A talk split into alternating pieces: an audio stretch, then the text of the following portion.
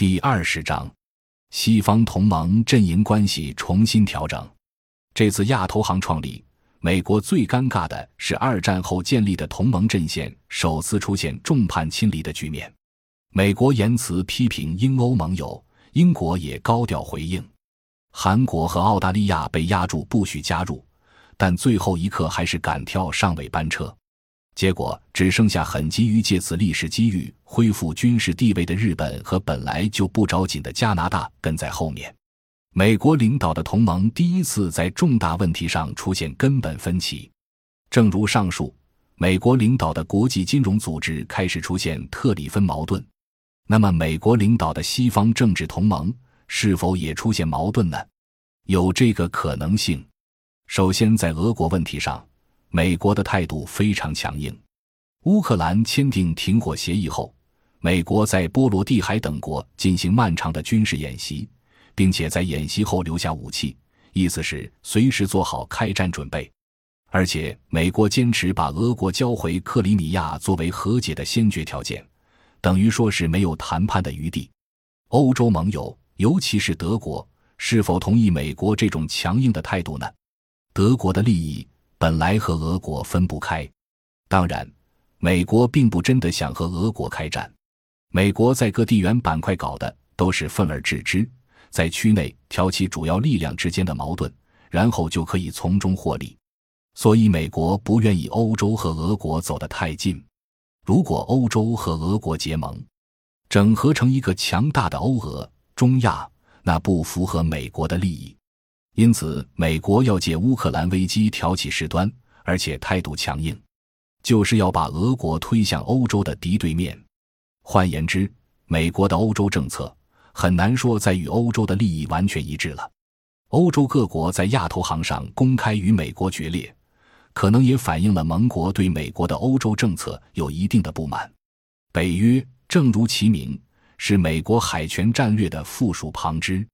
北约的利益与欧盟的利益是否再能保持完全一致？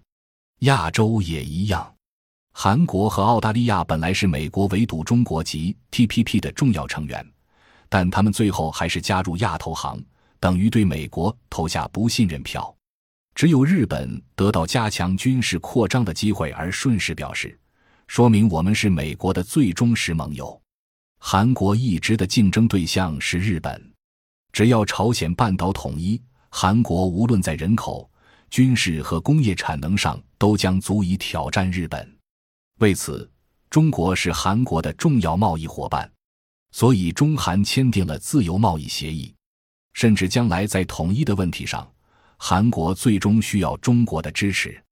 而美国实际上不想朝鲜半岛统一，以免亚洲演变成稳态的三足鼎立，日韩成为直接的竞争对手。更何况，朝鲜半岛一旦统一，韩国愿意放弃核武吗？那么，韩国将最终在军事上寻求独立于美国。所以，美国的亚太政策与韩国的利益很难说一致。日本也一样，日本同样面临资本过剩问题，同样渴求输出基建产业。国内的资本集团渴望日本加入亚投行。事实上，一九九七年亚洲金融危机后，日本倡议成立亚洲稳定基金，让日本成为领导亚洲的金融力量，结果被美国否决了。日本主导亚银，最后还是要养美国的鼻息。区内每年八千亿美元的基建需求，亚银只批出一百三十五亿美元，表面是环保、人权等高标准，实质是要配合美国的政策。右翼集团表面上为了意识形态，而实际上为了重建军事大国而坚持站在美国背后，但长期看也难说美国海权战略会与日本的军事扩张利益一致。世界的利益集团变得多样化，美国领导的同盟集团内部矛盾日益加深。中国怎样在其中找到自己发展的位置，需要很大的智慧和谋略。中国过去二十年的外交。说的好听是韬光养晦，但实际上是条件未成熟，形势比人强，只能龟缩，缺乏连贯统一的章法。但接下来的十年，中国外交需要积极主动的思考和策略。感谢您的收听，本集已经播讲完毕，喜欢请订阅专辑，关注主播主页，更多精彩内容等着你。